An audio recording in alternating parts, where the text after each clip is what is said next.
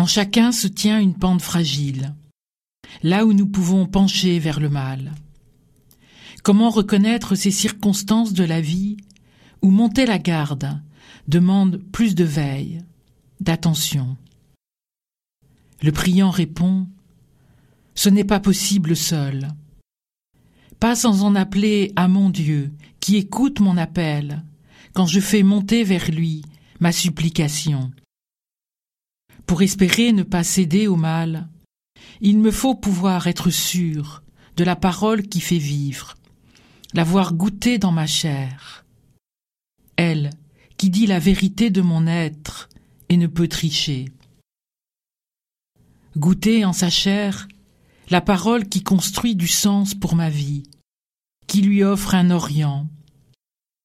Le contraire de ce que fait le serpent, qui sème le trouble sur qui est Dieu.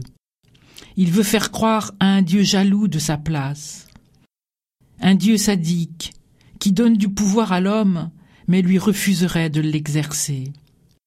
Ne pas céder au tentateur, qui est aussi une part de nous-mêmes, demande d'éduquer et d'entraîner notre oreille. Car l'ouïe est un sens fragile. Nous pouvons douter de ce que nous avons entendu, voir paraît plus rassurant. On croit toucher. C'est pourtant par l'écoute que nous devenons des humains. Celle qui nous rend attentifs à l'autre, l'enfant qui pleure, la femme apeurée, l'homme inquiet.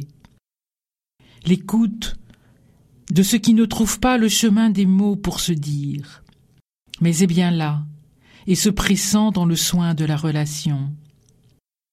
Écoute silencieuse et priante du cri du monde. En ce temps de Noël qui s'achève, où le Verbe s'est fait chair. Venons écouter une naissance radicalement neuve.